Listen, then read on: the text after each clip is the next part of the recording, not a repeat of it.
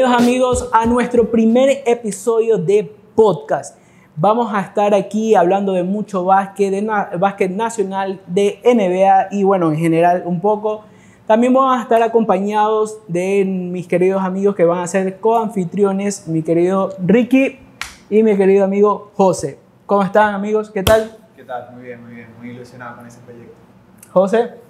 ¿Cómo va, Cheo? No, la verdad es que emocionados y ya con ganas de arrancar el nuevo podcast, con muchos invitados especiales. Bien, y para arrancar este primer episodio vamos a contar con la presencia del ingeniero Jimmy Moya, que es el presidente de la Liga Básquet Pro de Ecuador. Jimmy, bienvenido y de antemano te agradezco por estar aquí y compartir con nosotros. Muchas gracias, Cheo, Ricky, José muy amables. Y bueno, aquí estamos, estamos a las órdenes para poder hablar de, este bello deporte que es el baloncesto y que de una u otra manera tiene una afición cautiva que siempre está expectante de ver cosas nuevas, diferentes y bueno, de eso se trata, ¿no? Y veo que esta iniciativa es bienvenida para el básquet. Bueno, uno de, primeros, de los primeros temas que nosotros habíamos compartido, deberíamos hablar, es sobre la liga de de básquet profesional del Ecuador, ya que ya estamos casi a la puerta de la segunda temporada, empieza el 30 de mayo. Entonces, queríamos conversar contigo sobre cómo fue la creación de esta liga, cuál fue tu experiencia con respecto a eso. Bien, o sea, realmente la liga nace de una iniciativa eh, basada en la, en, la, en la necesidad de poder darle sostenibilidad al básquet aquí en el Ecuador. Cuando yo entro, realmente eh, el inicio mío en la dirigencia de baloncesto es en Barcelona. Yo entro a Barcelona y comenzamos a trabajar en el año 2021 el proyecto Baloncesto Barcelona. Pero ahí nos encontramos con una, una gran dificultad, una gran limitante, que era el dónde participar para que vuelva atractivo el proyecto Barcelona. Y ahí nos dimos cuenta que, que la competencia como tal venía de un año sin participación y un año anterior donde era una competencia eh, con limitaciones desde el punto de vista reglamentaria. Tenía aproximadamente tres años o cuatro años sin tener una liga que realmente se pueda vender y que sea atractiva. Eso arrastraba a que el proyecto Barcelona no sea atractivo. Entonces nos dimos cuenta que el problema no era Barcelona como tal, sino el origen del problema era la competencia en donde iba a participar Barcelona. Entonces ahí comenzamos un poco a trabajar, a elaborar el proyecto, la idea. Ahí comencé a ver un poco qué es lo que estaban haciendo en otros países, qué es lo que había hecho Ecuador, cuáles eran lo positivo de las competencias que en los años anteriores se habían dado en Ecuador y qué era lo negativo o lo que había ocasionado en que se vuelva intermitente la competencia. Entonces, visualizando eso un poco, comenzamos a elaborar un proyecto, una reglamentación que pueda acobijar a los clubes que entraban, sostenerlos en el tiempo y volver atractiva la competencia. Comenzamos a tocar puertas, a, preguntar, a, a, recopilar opiniones. Una de las más importantes fue la Liga Pro de Fútbol. Ahí la gente de la Liga Pro de Fútbol, el caso de Miguel Ángel Loor, nos abrió las puertas. Tuvimos un par de sesiones donde él, él abrió eh, desde el punto de vista comercial, desde el punto de vista eh, jurídico, muchos aspectos que había que considerar como para poder estructurar esta liga. Y así fue como nosotros llevamos a cabo el proyecto, eh, guardando las distancias con, el fútbol, porque aquí, aquí consumimos mucho fútbol. Eso es uno de, las grandes, los grandes problemas de Ecuador, es que, que, del deporte de Ecuador es que consume mucho fútbol. Y ahí comenzamos a elaborar el proyecto, vino la socialización, invitamos a algunos clubes y finalmente se lanzó la idea. ¿Con cuántos equipos? Mira, cuando hicimos la socialización se sumaron 17 clubes. De ahí eh, comenzamos a, encontrar mucha resistencia, muchos clubes se, e, era una cuestión emotiva, veían el proyecto, les encantaba y entraban después aterrizaba en una realidad que era poder llevar a cabo su proyecto como club. y poder, ya cuando comienza, porque nosotros hablábamos mucho de la responsabilidad desde el punto de vista económico, presupuestos y todo lo que tenían que hacer para poder manejar responsablemente y ya se daban cuenta que había limitaciones, entonces que, que había un problema que era poder soportar económicamente el proyecto. Entonces habían clubes que se salían, otros que de pronto inicialmente confiaban, después desconfiaban. Había obviamente mucha resistencia desde el punto de vista eh, deportivo. Teníamos una, una, un contrapeso que era la Federación Ecuatoriana de Básquet y la Federación Ecuatoriana de Básquet comenzó a ser de una otra parte un actor en nuestro proyecto, un actor que de una otra manera generaba temor, no solamente a los clubes que iban a participar, sino también a los deportistas. Entonces comenzaron a salir, a salir, a salir. De repente nos quedamos seis clubes y finalmente se sumaron dos clubes más y salimos con ocho clubes en el año 2022. A ver, eh, eh, justamente es un tema que nos parece bastante interesante y nos lo han preguntado muchísimo. Eh, el tema de la federación y, y, la Liga de Básquet Pro, porque existe también la Liga Nacional de la Federación y mucha gente pensaba, bueno, pero ¿por qué Barcelona no participa allí? ¿Por qué participa en la otra? Son la misma liga, una es de verano y otra es de invierno. No se tiene todavía muy claro, a menos de que esté muy adentrado en el básquet ecuatoriano, de las diferencias de, las dos ligas o si existe una sola liga en común. Y queríamos ver si nos podría explicar un poco más al, respecto. Bueno, el año pasado nosotros tuvimos eh, prácticamente una posición muy radical de parte de la Federación Ecuatoriana de Básquet, en la cual ellos planteaban que, que nuestra liga no, no, no, no, era una liga regular, ellos la llamaban la liga irregular. Claro, porque hicieron hasta, hasta publicaciones, recuerdo que hicieron la única publicaciones, y amenazas, en fin. Por parte tanto de la Liga Básquet Pro como de la... Nosotros tomamos muchas iniciativas para poder tener conversaciones con ellos y llevar a cabo el proyecto en conjunto, pero finalmente nunca llegamos a un acuerdo. Eh, y salimos. Paralelamente salió la liga también de la Federación Ecuatoriana de Básquet y los resultados desde el punto de vista, vista comunicacional, eh, cobertura, asistencia de público y la generación de recursos para poder sostener la competencia, eh, obviamente fueron abismales. Eh, el éxito de la Liga Básquet Pro fue muy, muy, muy este, aplaudido por el, por el básquet, por, por los medios de comunicación. Y ya para este año 2023 sí hubo una iniciativa de la Federación Ecuatoriana, en decir, sabes que sentémonos a conversar.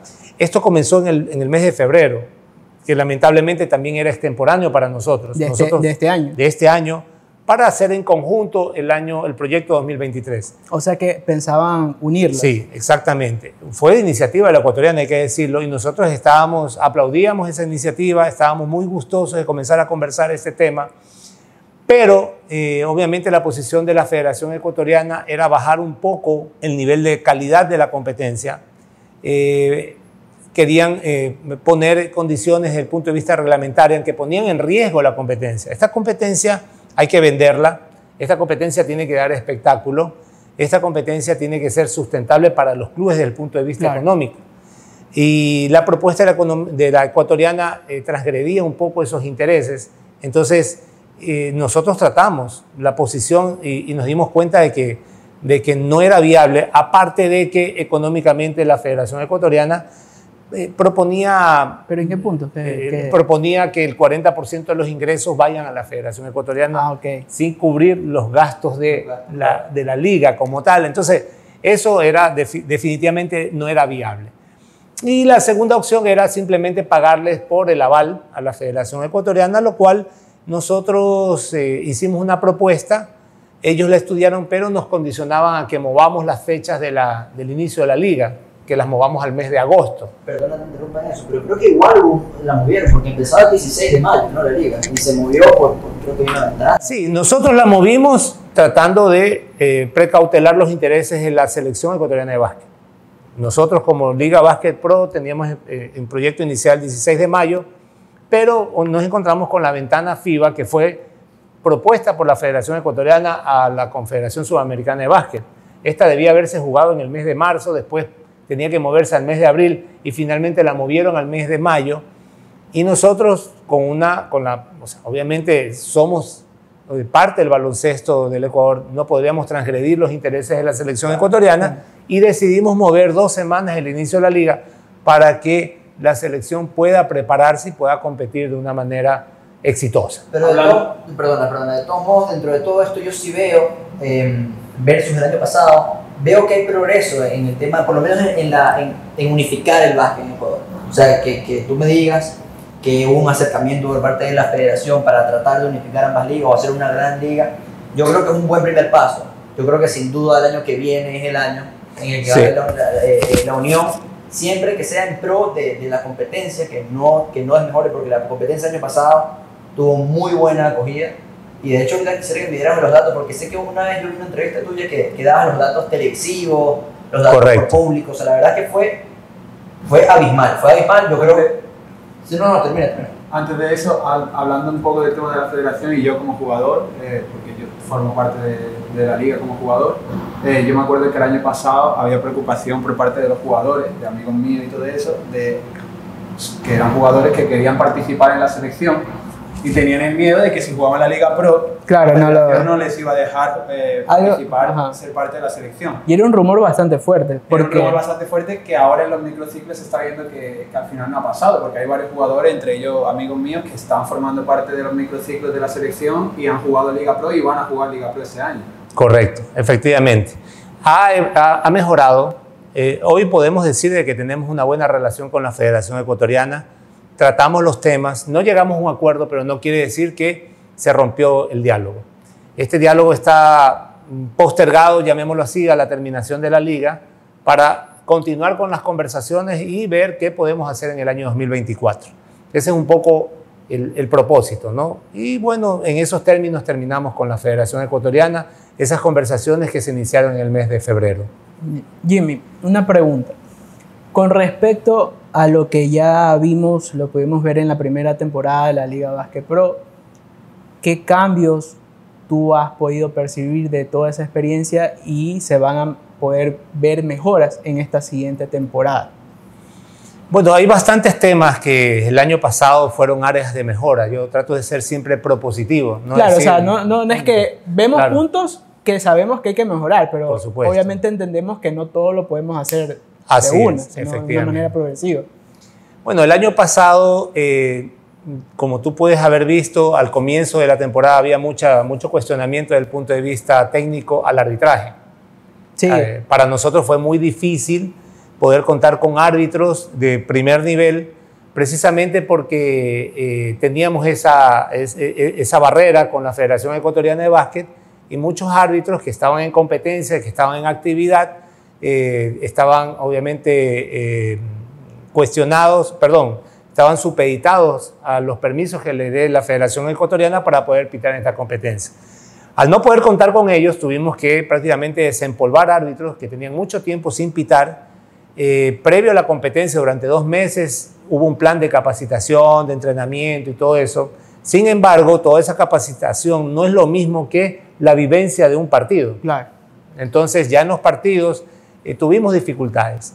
Eh, poco a poco se fueron filtrando, se fueron sumando árbitros nuevos y ya al final de la competencia pudimos terminar relativamente bien. Nos hubiera gustado terminar mejor, pero terminamos bien, sacamos una base de nueve árbitros de- que permitieron de una u otra manera sostener las semifinales, las finales.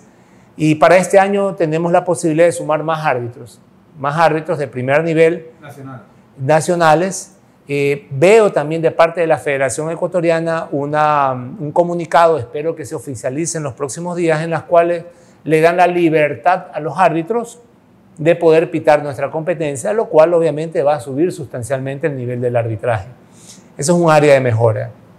Otra área de mejora fue el tema comunicacional.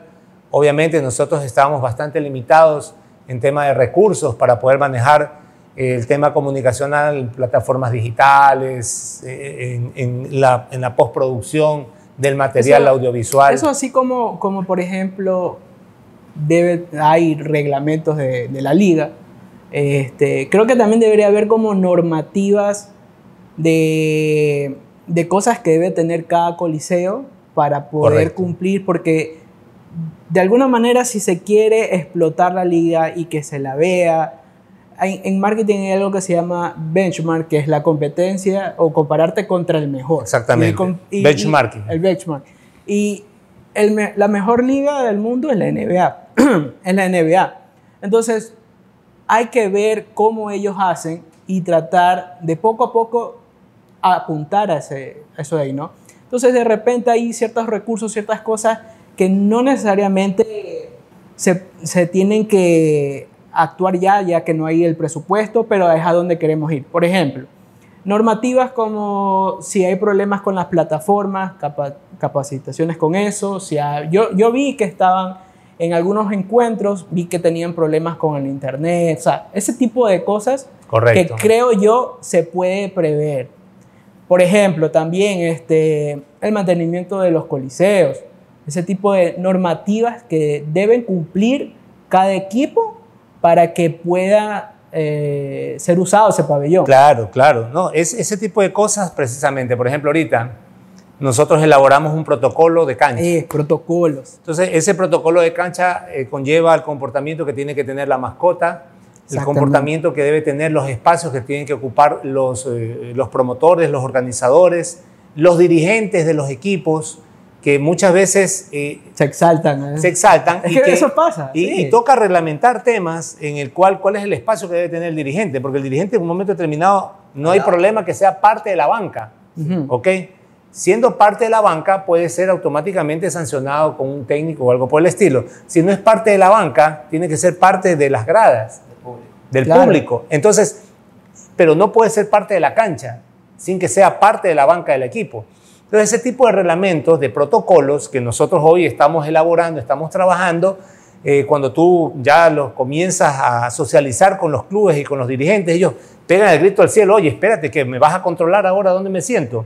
Pero Y es les que- cuesta un poco entender la importancia de este Sí, tipo de es que protocolos. exactamente eso, o sea, no, es, es muy probable esa reacción de parte Ese de, tipo, de- sí. de los Eh. dirigentes, de los dueños de los clubes, pero como les decía, la- en la NBA no sucede eso, o sea, hay sanciones de parte de la liga Mira. si no se siguen esos protocolos. El- Incluso, perdón, déjame terminar con esto, eh, incluso hay una vez que yo lo, lo posteé en las redes sociales y Ricky me contestó, era que lo- la audiencia que acude al coliseo y tiene un mal comportamiento, ellos tienen una tarjeta y quedan totalmente expulsados del partido de por vida, dependiendo de la gravedad del asunto.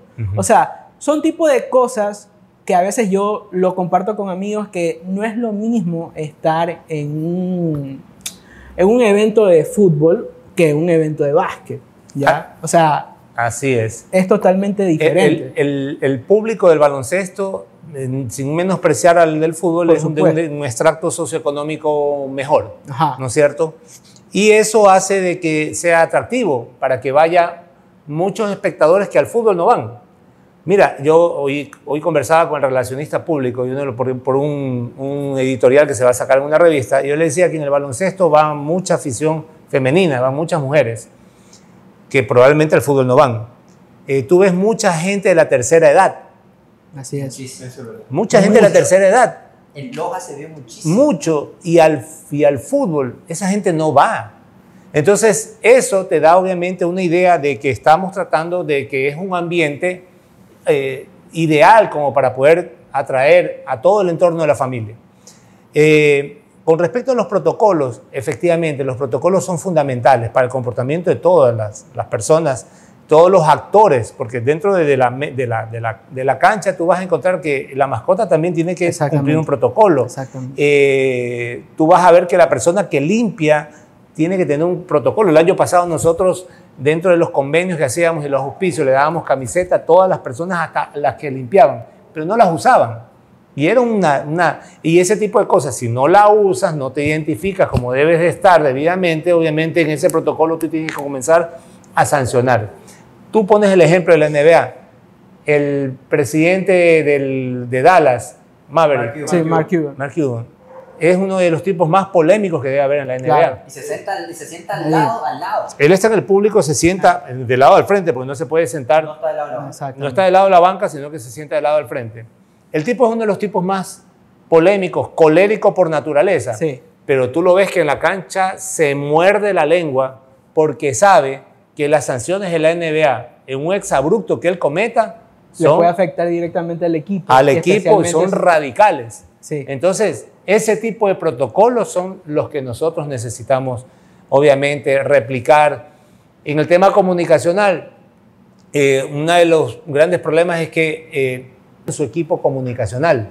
Sí, ese, ese es una, ese es algo que nosotros habíamos conversado, porque en cuestiones de diseño, eh, eh, eh, el mejor ejemplo, lo vuelvo a sacar, es la NBA, tienen un Media Day, donde ellos hacen toda la, la parte de fotografía, de videos promocionales que se van a usar en toda la temporada.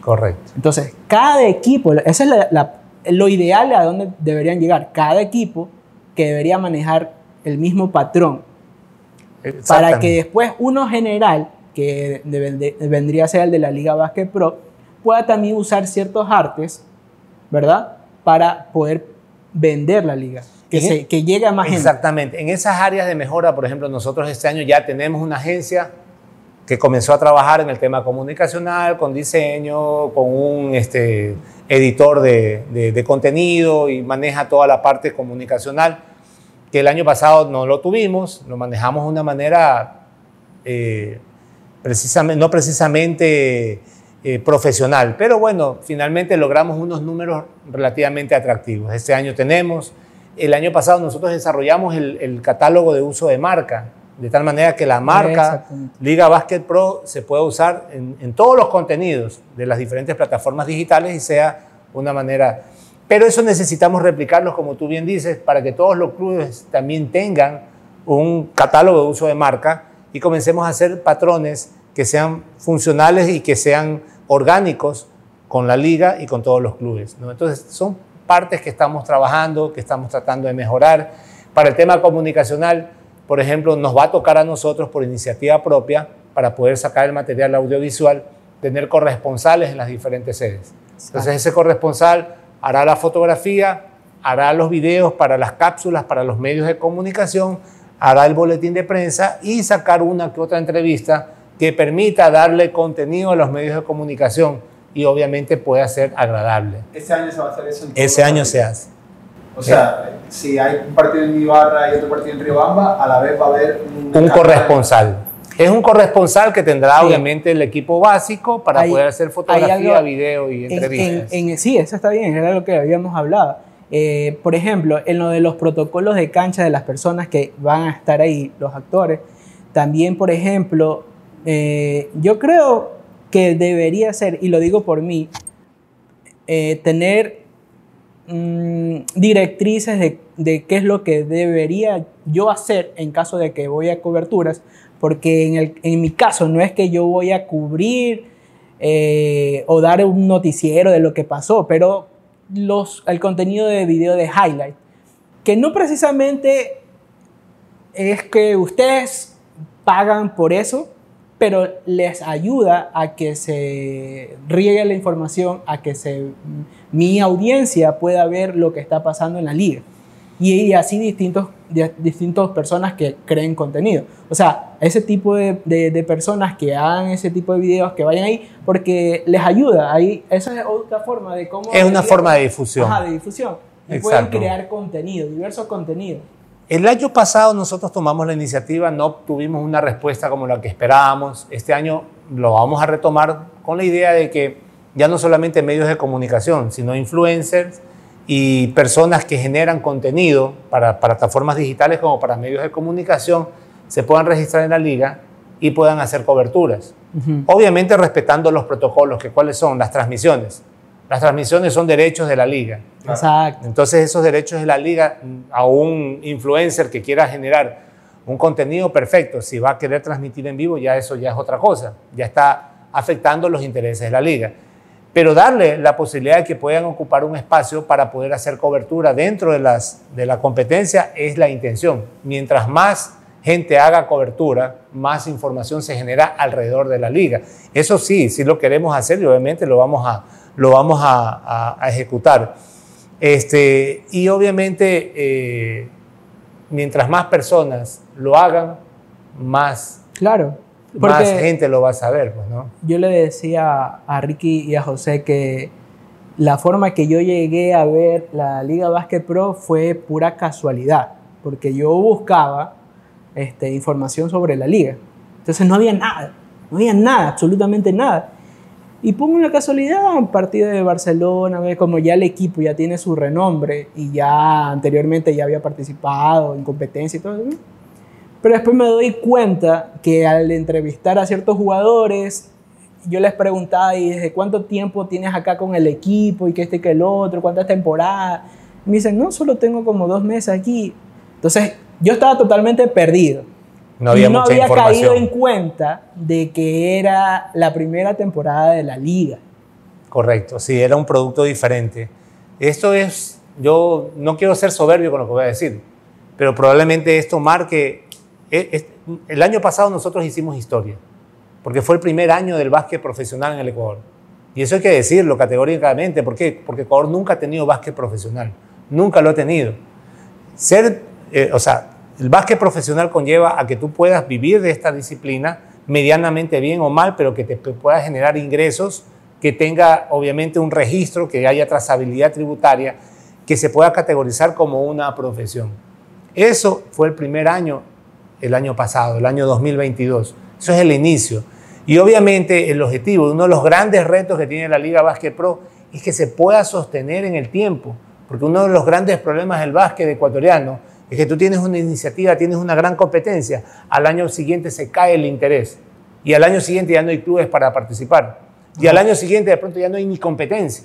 Perdona, perdona interrumpa, me parece importante tocar ese punto, porque tocamos cuántos clubes había antes y, y se empezó con 8 en la temporada pasada. ¿Cuántos clubes esperan esta temporada? Y si puedes decir eh, eh, los, los clubes que van a participar esta temporada, creo que sería interesante para, para el público que nos ve.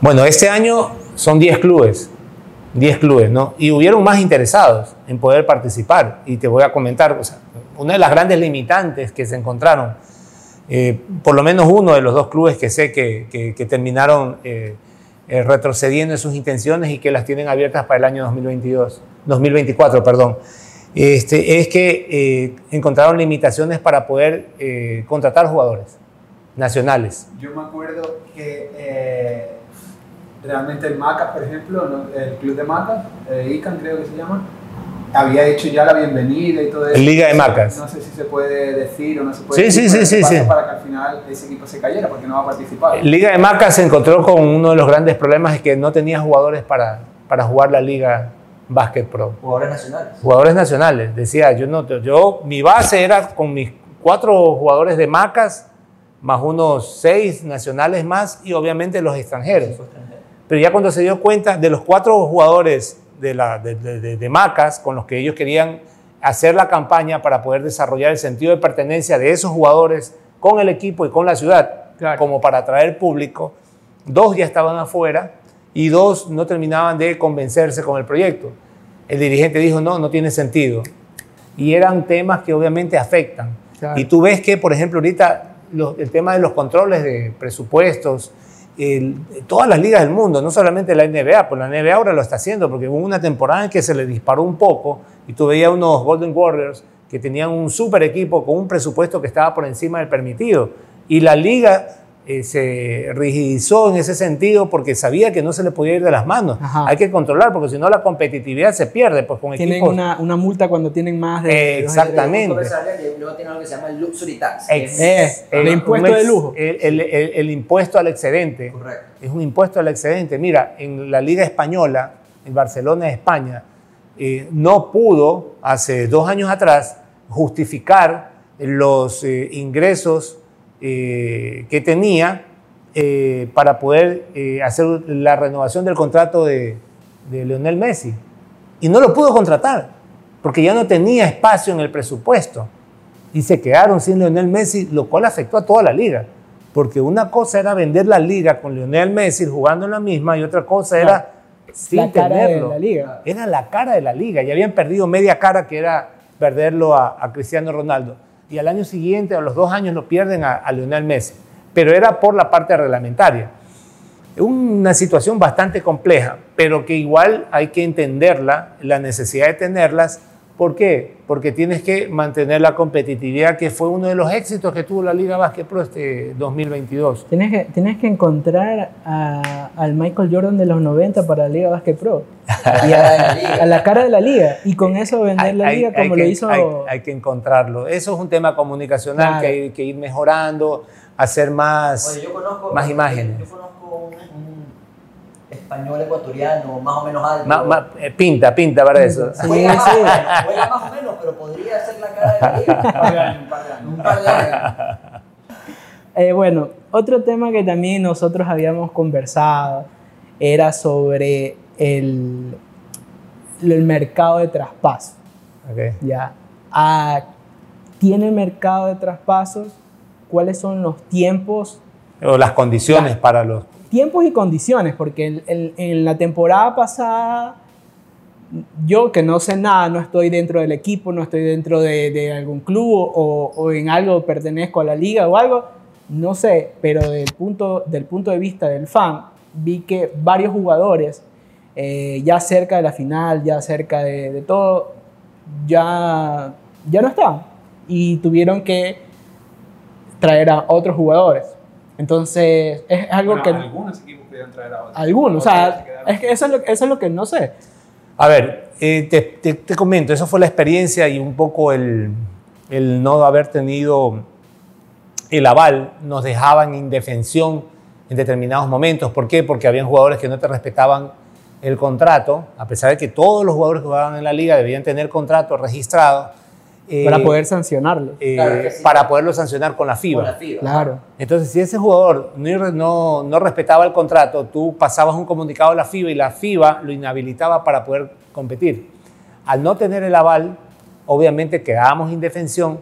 Había un jugador que medianamente tenía un buen torneo o una oferta del exterior y cogía y se iba y dejó votado.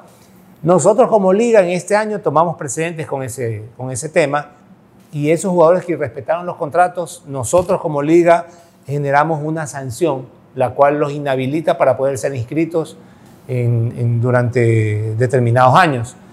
Eh, ¿Eso ya estaba antes de que empezara la liga el año pasado o es? o es- no, eso, eso se hizo inmediatamente terminada la liga para dejar sentado en presente nosotros como liga y obviamente saber que los deportistas que están en la liga cometen una, este, un irrespeto a los contratos como el que tuvimos el año pasado, haya un argumento jurídico que nos proteja. Claro. Vale, la, la norma se ha puesto ahora entonces, pero también aplica para los jugadores. Eh, de- para los que el año pasado exactamente no respetaron. Entonces, eso lo hicimos. El o sea tema que es- si ahorita, ahorita en este momento ya los que tienen algunos renovados o ya tienen contrato firmado, que ya los han anunciado, de repente si uno de esos jugadores no, No cumple el contrato. cumple el contrato por irse a jugar a otra liga, está va a ser sancionado, efectivamente. Hablando de ese tema, ¿hay, ¿hay una fecha hasta la cual se pueden inscribir jugadores? Sí, eh, realmente lo que se, se reglamentó este La año, premisa que no lo, no lo sabe más nadie. no, eso está reglamentario y es hasta, hasta la última fecha de la primera etapa. Se la puede, se, la puede, se puede inscribir jugadores nacionales y se puede cambiar o completar los cupos extranjeros.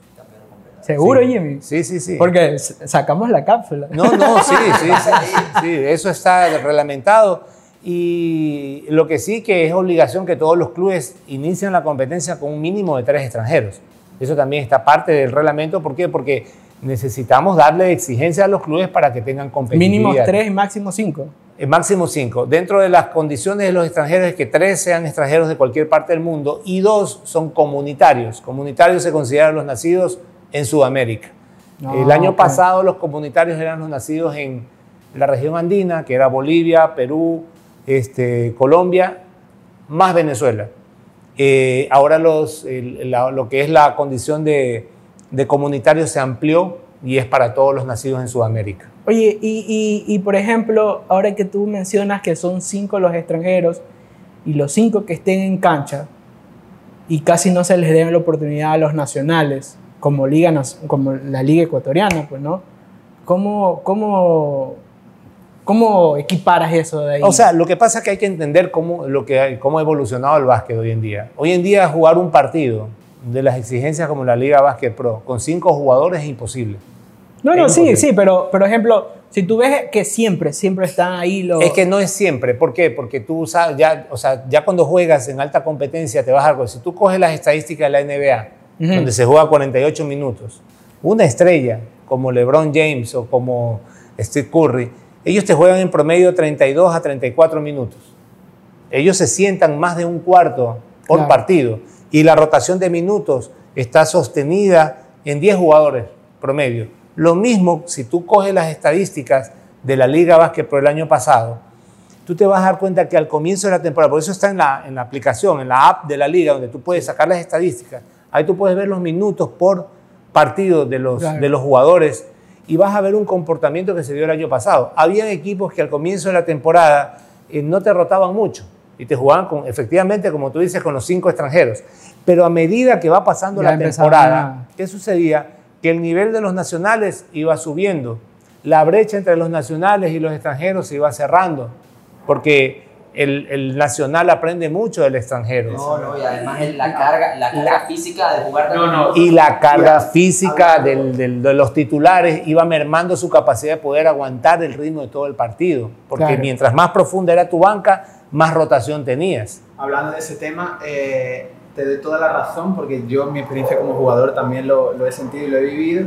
Eh, yo el año pasado no, no, no tenía muchos minutos, sí es verdad, pero tuve la oportunidad de compartir el día a día, entrenamiento tras entrenamiento, con jugadores como Tirrell, como Reggie, como, no sé, Soren de Luque, que son jugadores de nivel internacional que juegan en otras ligas, y tú realmente aprendes mucho de eso. Ya no solo durante la temporada, cuando acaba la temporada, tú eres el primero que te exige mucho más, que entrena mucho más, que sabes que tienes que, que, que, que trabajar mucho más para tú poder llegar a ese nivel seis meses después. Entonces yo creo que el nivel nacional de los jugadores no solo sube durante la temporada, sino te- el jugador se exige mucho más durante la postemporada y durante Porque- la pretemporada. Porque si no Sí, se va a comer la banca. Pues, Entonces el nivel Claro. de los nacionales, eh, yo creo que ahora mismo, y esta temporada se va, se va a notar, va a subir mucho respecto al del año pasado. Correcto. Algo que me parece importante también, sobre todo con el tema de los nacionales, es entender que antes de la Liga Básquet Pro pasaron varios años sin un nivel, sin, sin una competencia de alto nivel en Ecuador. Así Entonces es. los nacionales vienen, al igual que pasó con los árbitros, vienen sin fogueo, vienen sin, sin experiencia, entonces se encuentran, Total, entonces se enfrentan con un argentino o un gringo y Que, no, que lleva sin Difícil. parar de jugar 10 años, Claro, es entonces al jugador nacional se lo come. hay pocos nacionales que tenían el rodaje o la experiencia de antes. Yo tuve eh, la virtud de jugar con, con por, por lo menos dos, que creo yo, a Aníbal Malatá y, y Myron Puero, que tienen años jugando la liga aquí. Ellos desde, el- desde el primer día pudieron, pudieron chocar con los extranjeros. Pero ponías a, un, a, un, a, un- a una persona del primer año nacional a jugar contra, contra los extranjeros, se iba a comer. Muchas O sea, veces son muy jóvenes. Sí, era. No, y No, sí, es que- no es lo mismo. no es ¿Sabes mismo. No, es que sí se, sí se notaba lo, que- lo que dice Jimmy al, al inicio de la temporada hasta el final, que en, en las primeros, en los primeros encuentros sí había como que cierto desfase. Y apoyado a lo que, lo que tú dices, que también te, te llenas de esa experiencia de, de lo que ellos traen, al final de la temporada sí se vio más equiparado eso. Claro, por supuesto. Mira, habían estadísticas que uno, por eso la- el baloncesto es una, un- un de- una disciplina que las estadísticas ayudan mucho a mejorar al jugador y a los entrenadores y al equipo en general. Y tú veías, por ejemplo, voy a dar el ejemplo de un chico, Mateo Moncayo, que jugaba en Leones Rebamba. Cuando comienza el torneo, él tenía Ah. máximo, te jugaba 10 minutos por partido. Y a veces habían partidos que salía con cero puntos. Pero a medida que va la competencia desarrollándose, tú veías que ya comenzaba a tener más minutos y ya comenzaba a aparecer en el puntaje con 2, 4 puntos. Él termina la temporada y en playoff él ya tenía en promedio entre 25 y 30 minutos por partido y ya tenía 10 puntos por partido, que no es que gran cosa, Claro, pero ya comienza, se ve el progreso. se ve el progreso, se ve esa curva ascendente que él estaba teniendo durante la competencia. Y así viste muchos nacionales. Eso antes de la primera temporada de la Liga Básquet Pro, los jugadores nacionales, a lo mejor el entrenamiento que, que hacían antes de, de entrenar ya con el equipo y de empezar la temporada con el equipo, era irte a jugar con tus amigos, Así es. era irte a, a la cancha tú solo a lanzar. Después de esta temporada, eh, yo creo que todos los jugadores nacionales que lo hemos vivido desde dentro, sabemos que, que el entrenamiento no es eso, no es irte a jugar con, con unos amigos así por jugar, es irte tú solo al gimnasio dos horas, después irte a lanzar 500 tiros tú solo y, y Es la disciplina. así es como se mejora. Esa diferencia de puntos, tú no metes, tú, a lo mejor Mateo Moncayo pasó de meter cero puntos a decir, no, yo si quiero meter puntos tengo que irme a entrenar todos los días, yo entrenamiento extra y Bueno, lo, 40 mejor es etapas". que, lo mejor es que se dio cuenta de que sí puede. Es que los jugadores nacionales que hemos vivido la Liga Básquet Pro desde dentro nos hemos dado cuenta de eso. Y no hablo por mí, sino por, por varios jugadores que ahora mismo entrenan para ello con esa mentalidad y con ese objetivo enfocado en, en que saben que, que ahí está la diferencia. ¿Sabes dónde vamos a ver una gran diferencia? Por ejemplo, en, en la ventana FIBA de ahorita, Ahora vamos a ver. Antes de la Liga Básquet Pro, el año pasado se jugó una ventana FIBA también con Bolivia. Nos fue muy mal. Nos fue muy mal. Y se notaba la falta de rodaje, se notaba que los jugadores lo que, lo que iban era a las canchas del barrio a jugar, y, pero no se estaban entrenando. Había jugadores fuera de forma también. Así es. Ahorita yo creo que todos los jugadores llegan a pleno, la federación está haciendo un buen trabajo eh, en, en los microciclos, antes se hacía uno, me lo comentan amigos que están dentro de la, de la, Sí, de sí. la selección, hacían uno o dos microciclos dos semanas antes y A jugar. Ahorita están haciéndolo mucho mejor. Ya, que sí. el trabajo está muy bueno, el preparador Sí. físico de ellos es bastante bueno Jota, y hay que Jota. apoyar a los muchachos ahorita. Claro. O- ojalá se le pueda dar partidos a esta selección, sería fabuloso. ¿Cómo, cómo? Que se le pueda dar partidos. Ojalá. Sí, es ojalá un poco difícil, partido. es complicado, pero ojalá, ojalá puedan tener partidos porque eh, la preparación complementa, pero los partidos te nutren. Sí. Y el mejor entrenamiento siempre va a ser el mismo partido. Esa es, la, esa es como quien dice, la parte alta del, del entrenamiento. Eh, debido a lo de las estadísticas que hablamos, obviamente también de los protocolos que hay que tener y todas las mejoras para, para llevar al pie las estadísticas, ¿ok? Porque uno de esos factores era que el internet, que ese tipo de cosas, y Sí, no sí. podían ingresar los datos a tiempo, y hasta que ingrese venía otro, ¿sí me explico? Bueno, con respecto a esas estadísticas, la liga va a entregar al- eh, premios como al MVP de la temporada, al jugador, el mejor defensa de la temporada, y ese tipo de premios que a la final te motivan a seguir creciendo y ver que puedes seguir mejorando. De por sí ese, ese es uno de los grandes retos que tiene la Comisión Técnica este año.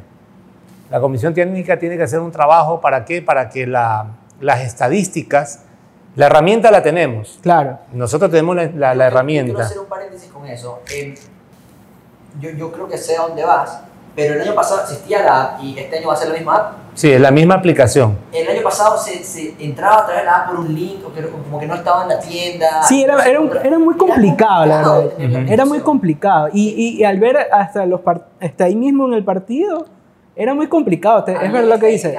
Te mandan un O sea, link. No, no, hecho, no. puedo decir, lo que yo creo que puede haber, como existen protocolos y seguramente lo van a implementar, Ujú. por ejemplo, eh, eh, yo jugué en Vinces el año pasado y la persona que, que, que nos ayudaba con las estadísticas en Vinces, que, que la verdad lo hacía eh, de excelente manera, pero la persona que llevaba las estadísticas en Vinces era una persona de Vinces, o sea, que, era de allí, ¿verdad? no era alguien de la liga. Es que ese, Entonces- ese es uno de los grandes retos que tenemos Sí, este había, año. Habían errores, no solo en Vinces, en todos los partidos había errores, porque en, en Barcelona era alguien de Barcelona, en, en donde sea era alguien del equipo. Entonces pueden haber errores y las estadísticas no son pues la- las más acertadas. Y uno quería, quería ver eso, me parece que Eh, ahorita estamos en, en la era... Exactamente, eso que tú dices. Uno de los grandes retos que tiene la comisión técnica es que la herramienta es buena, el problema es que no se la utilizó como debía. Entonces ya a la finalización del torneo, a la mitad del torneo ya nos dimos cuenta que había una falencia de información que no se llenó con respecto a las estadísticas, en rebotes, en asistencia, en bloqueo. Era Claro, porque puntos, después veían lo- los partidos. entonces- veían los partidos. Todo el mundo tenía 100% de Veían todos los partidos ya en, el, en el canal y después, pero si ahí hice 10 rebotes y aquí tengo 6 rebotes. Exactamente. Entonces, Entonces, ese tipo de cosas se da un poco, ¿por qué? Porque no se logró, obviamente, capacitar mejor y obviamente poner a personas idóneas que sean... eh, muchas veces ponemos al planillero que toda la vida estuvo acostumbrado a manejar la planilla a mano, pero ya para este Y mundo no digital... lleva asistencia, Y, nada. ya, y en esta, eh, este mundo digital, nosotros necesitamos gente que esté más habituada a la digitalización. Entonces, eso es un tema que, ese es el reto que tenemos No este año. Una persona, porque es que, una persona esté atenta. Son cuatro, la planilla son cuatro, son el cronometrista, el de 24 segundos, el planillero y el estadista que, que, que- que le da la información. Entonces, muchas veces veíamos que había sedes donde no estaban los cuatro y había tres. Entonces ahí ya había una falencia porque no se podía transmitir la información que necesitaba para llenar oportunamente. Entonces ya al final de la temporada solo pudimos premiar al máximo encestador y al MVP, pero la intención era premiar al, al- al al mejor rebotador, reboteador, eh, al que tenga los mejores números en asistencia, en fin, y bueno, ese es el reto que tenemos este año. Si me permite una sugerencia para la liga, en vez de cuatro, que sean cinco. Lo digo porque que haya dos estadistas, porque pienso yo que algo importante es medir la eficiencia del jugador. Que, que aquí Sí. lo, que se, lo que se notaba era, bueno, metió 25 puntos, bueno, pero ¿cuántos tiros tiró? Porque No, es que ahí la, la- la estadística te da. Pero es que no, no, se No- no llevaba. lo llevaban. Para una persona que sea solo un estadista que lleve rebotes, asistencias, intentos al aro, es mucho. No, es que lo que, pa- entre dos, lo que pasa es que uno solo es el que mete, el que ingresa la información, no pueden ingresar dos. El otro es el que le comunica. Entonces el otro le está comunicando, el otro le dice. Eh, claro, ahí- Entonces ahí- ese ahí- tiene que estar llenando. Entonces, cuando tú te das cuenta, no es tan difícil. El problema cuál es? El problema es que eh, si el que, llena, el que llena no, no, no, es, no es una persona que está habituada a la digitalización, se claro, le- no está se le- capacitado. Pero también, se le pero vuelve yo difícil. también he visto que, por ejemplo, eh, de- obviamente tenemos la facilidad del celular y todo eso, pero a veces eh, ese, es el, ese es el problema que digo, que el, el internet, no sé si a lo mejor una especie de, de tablet o de laptop que esté conectada directamente a cable, donde se le haga mucho más sencillo, porque Era hay que conocer tablet. realmente el Es problema. una tablet. Era una tabla. Hay que una tablet. conocer el, realmente el problema, porque decirle, pero ¿cuál es el problema? ¿Se te quedó el internet? Se- es que no, es que son cosas Sí, que sí, sí, sí. pueden faltar, La demanda de internet que tiene que tener. Sí, o sea, es que, es que son cosas, por eso, por eso es que lo que yo decía de los protocolos Los normativos proto- de eh, que eh, cada coliseo debe proveer de esto de aquí, ta, ta, cuando, cuando llegue el otro equipo, el visitante, el coliseo debe estar proveyendo. Tienen un camerino, en el camerino tiene que haber esto, o sea, son cosas... Ahorita, ahorita el comisionado se dio la vuelta a la República, eh, ¿Ya? haciendo la calificación de los escenarios. Ajá. Y obviamente ya, ya está el informe, faltan todavía tres escenarios. Los dos Pregunta que-. ¿Cuál escenario tuvo la mejor calificación? el eh, falta todavía el de Loja, que probablemente es el que esté en mejores condiciones ahorita, pero eh, todos presentan falencias. Hay unos que se los va a calificar para, obviamente, poder eh, jugar, pero no transmitir. Porque Sí, ese, ese- hay coliseos que pueden jugarse, pero no se puede transmitir. ¿Por qué? Porque de pronto su iluminación es, es, eh, luz, Yo creo cálida, que- mala iluminación, yo creo que... y eso afecta eh, en la televisión. eso de, de- de la transmisión creo que es la clave que debe trabajar la liga, Ujú. que todos los partidos se los puedan transmitir. No necesariamente en televisión, porque o sea, Ujú. te lo digo, eh, lo pueden transmitir en, en los canales de YouTube y las analíticas se te disparan. Claro. Pero eso sirve mucho porque de repente corroboran las estadísticas, ven las actuaciones de los jugadores, ven lo competitivo de la, de la liga, o sea, y muestras, muestras no solo al- al Ecuador, sino que también afuera de lo que nos ven. Claro. O sea, eso es algo que creo yo, uno de los puntos más fuertes que habría que prestarle mucha atención. E- Eso pasó bastante el año pasado. Se complicaba un poco eh, preparar el partido previo. O sea, te enfrentabas contra, me invento, Santo Domingo. Y a veces pasaban dos y tres fechas que no había transmisión de un partido de Santo Domingo. Estoy poniendo un ejemplo. Entonces, tú como equipo no podías prepararte de modo a enfrentar contra ellos porque no, no, no sé qué jugar. Claro, ¿Cómo hacer Claro. scouting? no había cómo hacer el scouting. Era difícil. Y, se vuelve más competitivo. Claro, porque, claro, te, claro. porque te estudian. Por eso Claro. que hay un tipo que se llama Cheo que mete 25, entonces te pone a llamar a Cheo. Pero no Puta, sabía qué más hacer. fuera. No sabía qué más hacer. O sea, Claro, claro. Es un poco difícil, o sea, realmente el costo de producción Sí, es que para es- es- televisión es y hasta para streaming es un rubro que tienes que financiarlo. O sea, tiene que salir de lo que genere. Un streaming tiene que generar recursos. Si no genera, olvídate. Y tienes que entender de que una de las fuentes de ingresos que tienen los clubes es el taquillaje. Y las transmisiones puede transgredir un poco el interés que pueda tener la gente para asistir al coliseo. A pesar de que nos dimos cuenta de que el público que ya va a un coliseo, la experiencia que vive en el coliseo no es la misma que en una transmisión. Claro, a menos pero- que tenga la calidad de la NBA, que es una Claro. transmisión de primer nivel que, que la, que la vives, ¿no? Pero, pero, Pero nunca va a ser lo mismo. En el básquet no es lo mismo. Ni en el básquet, sobre todo porque el público está muy cercano. Es- eh, es diferente. es una A electricidad. sí. diferencia del, del Es fútbol, diferente. Yo, soy- yo consumo fútbol, soy fanático del fútbol también, pero yo a veces prefiero, no, yo a veces prefiero ver fútbol. Sí, pero Yo me gusta ver ver los mundiales, la verdad. Antes sí, yo me era de los que me iba a la suroscura. Yo, los campeonatos de Barcelona, yo estaba en la suroscura, te lo juro. Pero ya, o sea, eso es lo que yo digo. ¿ah? que en básquet, Pero yo prefiero, ver, yo prefiero ver fútbol por televisión, es lo que digo. Sí, o sea, pues, o sea, es que- vivo es que al lado. A mí, o sea, me- a mí Eh, me eh. molesta lo que, lo que hablamos al inicio. A mí me molesta que de repente yo no pueda llevar a mi familia a ver un partido tranquilamente, ¿sí me entiendes? Claro. Entonces, eso, eso me fastidia y es un punto diferenciador. Porque una cosa es que vaya un miembro de una familia, de una casa que de cinco o seis personas, vaya uno. Pero imagínate que vayan los seis. Ese estadio está repleto. Claro. Eso está, está repleto. Pero Y no eso- puedes llevar a todos. Exacto. No puedo llevar a todos porque una, no hay seguridades. Ya, o sea, no hay seguridades. Tengo al de, al de acá que me está fu- fumando. Imagínate que llega a mi hija de dos años. Y. Entonces, Claro. no puedo.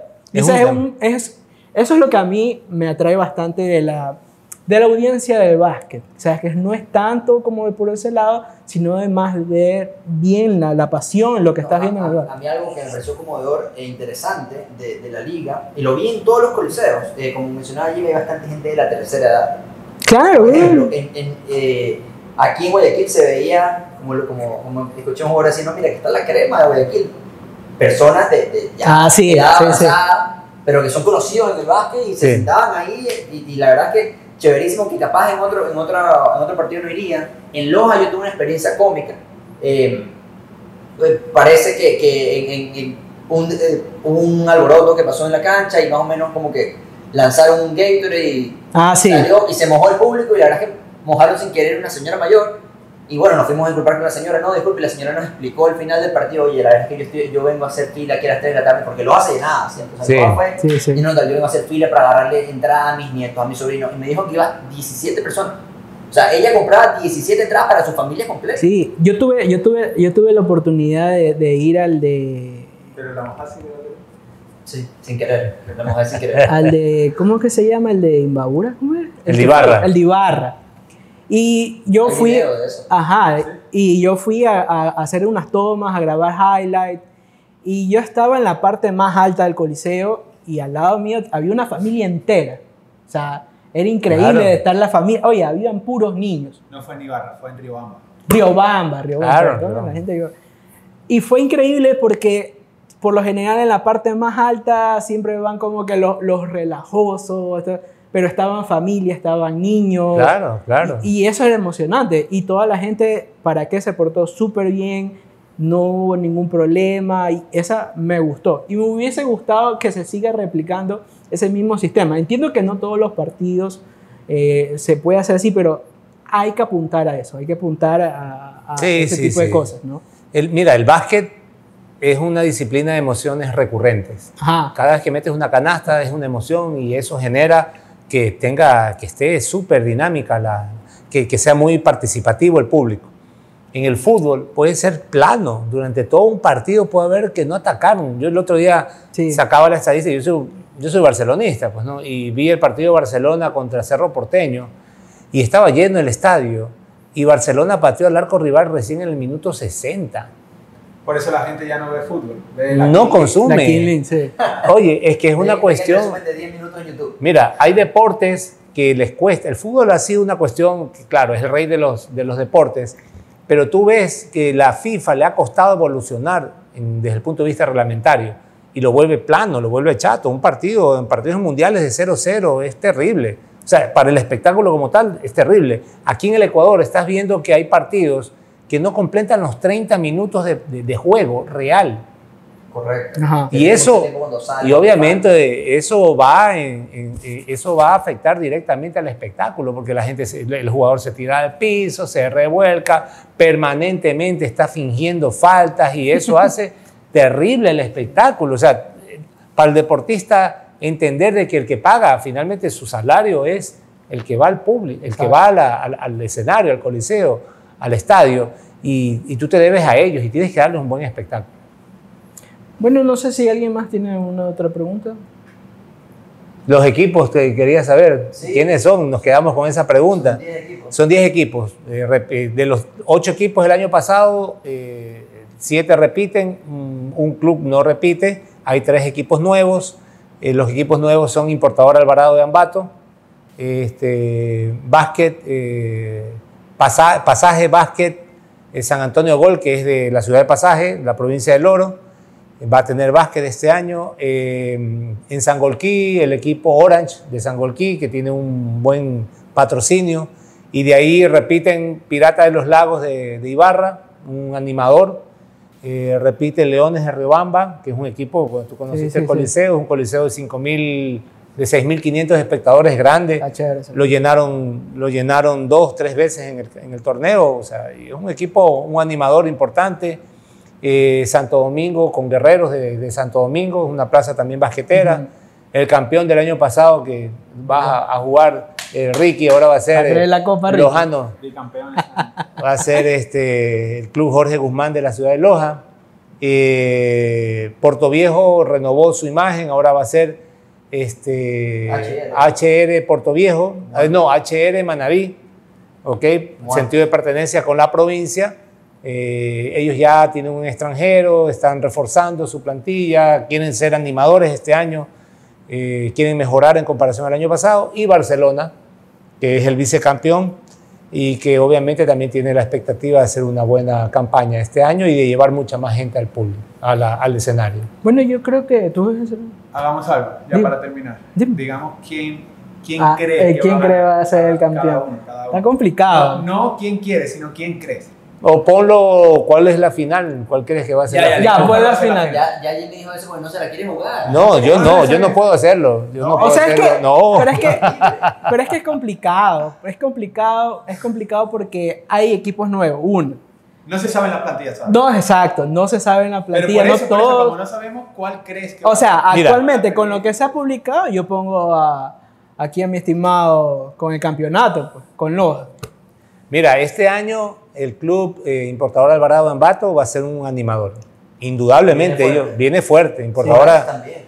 Eh. Orange va a ser un equipo también muy fuerte, muy competitivo. eh, Pero me ellos da- ya están me da confirmando. igual, pues, Jimmy. ¿Ah? Me das igual, pues. Todo me dice fuerte, pero... Pero, es que es, no, Claro. yo te digo que son animadores, o sea, definitivamente su plantilla y cómo se están organizando y se están estructurando, van a ser animadores, igual que Jorge Guzmán de Loja, Riobamba. Barcelona no se va a quedar atrás, eh, Leones de Riobamba, ellos tienen la capacidad de poder armar un buen equipo y este año ellos, ellos quieren llegar a la final, ellos quieren llegar a cómodo lugar. Y de ahí, obviamente, Pirata de los Lagos, ellos, no, no- no- ellos todavía no conciben, no digieren no haber pasado la semifinal el año pasado, con una Sí, inversión sí. importante, con un equipazo que tenían. Sí, tenían Todos decían equipazo. que ese era un jugador directo a la final y se quedó en cuartos. Y quiero dar, quiero dar una felicitación a Piratas del Lago porque ahí siento yo, a pesar de que, de que Loja, y concuerdo que es la capital, a la autodenominada capital eh, Del básquet. ecuatoriana del básquet, porque fue un lleno total, ambiente en Ibarra eh, con Piratas del Lago era, era, era increíble y además Sí. era lo- se sentía lo más cercano a la NBA posible, lo decía porque había, siempre después del partido había conferencia de prensa, por Sí. ejemplo, Oye, había una sala de conferencia de prensa con los jugadores, eso me pareció magnífico. Pero yo sí, yo sí voy a meter la mano al fuego y yo sí voy a meter la fichita. Yo creo que sin duda Jorge Guzmán llega este año, no porque esté Ricardo, pero, pero porque me parece, me- no, verdad que no. O sea, no por Ricardo. no. no por Ricardo, Ricardo mejor que ni llegue. exacto, no, no, no por eso, sino, eh, primero, ya, eh, son el único equipo que ha dado plantilla completa. Faltando un mes Sí, y la plantilla está, está fuerte. está fuerte. Sí, pero- conozco el proyecto, pero además yo creo que la final va a ser Jorge Guzmán y yo lo digo una vez. Y yo sé, la plantilla no se ha publicado, pero yo sé por debajo de la mesa, la plantilla donde esté mi amigo Paul Marignay, yo creo que esa va a ser la final. Ya pedí, pues. en el siguiente capítulo. No, sí. Es que eso es lo que estábamos diciendo antes. Eh, Jorge Guzmán lo que ha hecho ya es dar la plantilla por, por a través de sus redes sociales, que la verdad es que la llevan bastante Claro, bien. bastante. Pero hay otros clubes que no tienen tantas redes sociales, pero eso no significa que no estén trabajando. Y están, Exactamente. están teniendo sus Que están ahí. No descuiden que Spartans este año también se está estructurando muy bien Y el año pasado hizo un gran papel. y este año eh, eh, pu- pueden capitalizar mucho mejor recursos y eso le va a dar la posibilidad de tener un equipo más competitivo. nos dijo que casi todos pueden ganar. Yo, es que No, no, yo no, lo- es que yo no puedes descartarlo. claro, No claro, puedes o sea, descartarlo. yo, yo lo, yo lo que veo y, y- y espero que cada equipo de, de la liga pueda manejar mejor sus redes porque de esa manera puede venderse mejor para conseguir mejor patrocinio, eh, armarse mejor y ser más competitivo. O sea, prim- el primer paso creo que es darse a conocer, darse que se vea el, el potencial que hay para que la mayoría de los empresarios, todas las marcas quieran invertir en el equipo, que eso es muy Así es. importante y sobre todo de cada ciudad. Ojalá, ojalá esta liga sea igual y más competitiva que la anterior, porque la anterior, eh, de los ocho equipos, hubo un momento, esto es una estadística interesante que capaz no sé si la- seguramente la sabes, pero yo la quiero decir igual, seis de los ocho estuvieron en algún momento en primer lugar. Eso me parece Ah, Interesante. mira, no, no, yo no había levantado. Seis de los ocho estuvieron en algún momento en primer lugar, por una semana, dos fechas, no sé, pero en algún momento seis de los ocho Ah, sí, creo que sí. Ojalá este año, ojalá este año podamos ver también ese nivel de Una competición. estadística importante es que el 50% de los partidos, por lo menos el 50% de los partidos tuvieron marcadores de un dígito de diferencia. Ah, eso no Ah, No sí. había mucho, Eso pero no había- eso no significa había que mucha porque diferencia. Eran muy apretados. Siempre tú veías el primero le pegaba, el séptimo le pegaba al primero, o sea, no había partido fácil realmente. Yo estaba, la verdad es que yo salí muy contento eh, por lo que vi de la primera edición, sobre todo la final, creo que estuvo competitivo. Eh, creo que Barcelona debió haber dado más, pero bueno, No, y es lo que estaba hablando yo el otro día contigo, José. Eh, yo, yo creo y creemos, y es un hecho en realidad, que el básquet a nivel nacional ha cogido bastante peso. Hay, ahora hay muchos niños que, que dicen, oye, yo quiero jugar básquet, ya, ya no solo por la liga de aquí, sino por, por la NBA, por el Mundial de Básquet y todo eso, que la gente se anima y, y quiere estar relacionada con, con el baloncesto y eso está genial, y eso le va a dar Sí, mucho más sí. apoyo a la liga. Jimmy, ¿alguna, ¿algún otro dato que quieras mencionarnos o decir No. lo que sea? Que Creo que hemos hablado bastante. bastante y, y- Y dale, dale, ahí saquen lo mejor de esto y que el baloncesto aquí en el Ecuador eh, es necesario que el baloncesto se fortalezca y se sostenga. La parte alta de la pirámide, que yo siempre pongo ese ejemplo, debe conquistarse y la- el conquistarse es tener una competencia como esta para que todo lo que está abajo, que es formativa y todo lo que tiene que ver a la afición del baloncesto, eh, tenga eh, que ver, tenga en qué apoyarse para poder sostenerlo en el tiempo. ¿Por qué es importante eso? Yo siempre repito esto, desfutbolizar el deporte del Ecuador. Porque todo es fútbol. sí, Pero ¿qué sucede? Es que no todos los chicos tienen la capacidad de poder jugar fútbol. Y yo siempre menciono lo que es el estudio del Ministerio del Deporte que dice que solamente uno de cada diez chicos tiene su motricidad desarrollada para el fútbol.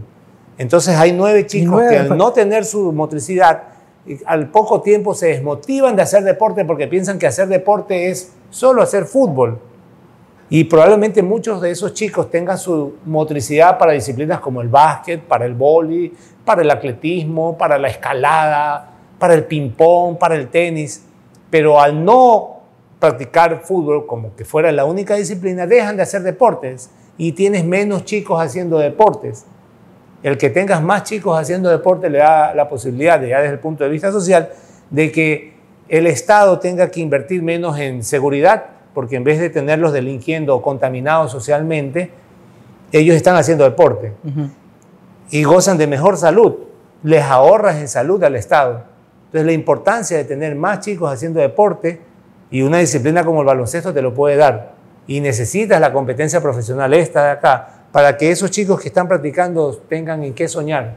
Ellos se reflejen, digan, no, yo quiero jugar básquet, yo quiero jugar como Ricky, yo quiero jugar como José, yo quiero jugar como Paul Mariné, yo quiero jugar como Aníbal Malatay, como hay cuero, que comiencen a ver ídolos, influencers positivos y que esta disciplina sea una forma de vivir mejor.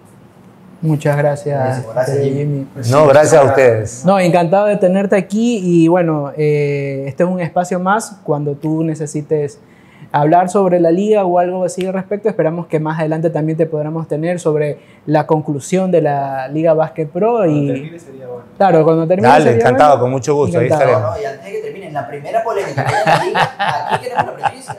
Claro. Dale, dale, ahí estaremos. Y vamos, Cuando vamos ya venga el notando. tema del juego de las estrellas, ahí venimos y hablamos del juego de las estrellas, que va a estar No, no, bueno no, este año. ¿ah? a ir, No, no, vamos a ir al No, vamos al juego de las estrellas, pero también hablemos, porque eso nos Claro, va a generar, va a ser, este año va a Ah, ya. tener un atributo diferenciador, que ya en su momento lo vamos a dar. Jimmy, nos tienes que dar credenciales para hacer las coberturas. Con entonces, mucho gusto, estamos. Dale. De una vez. A ver. Dale. Listo, Listo. amigos, eso ha sido todo por el primer episodio. Nos vemos en la próxima. ¿Acá? ¿A dónde? Allá. Listo, nos vemos en la próxima. Yo soy Cheo Yo soy Ricky. Y yo, José. y con nuestro estimado Jimmy Moya. Hasta luego, gracias.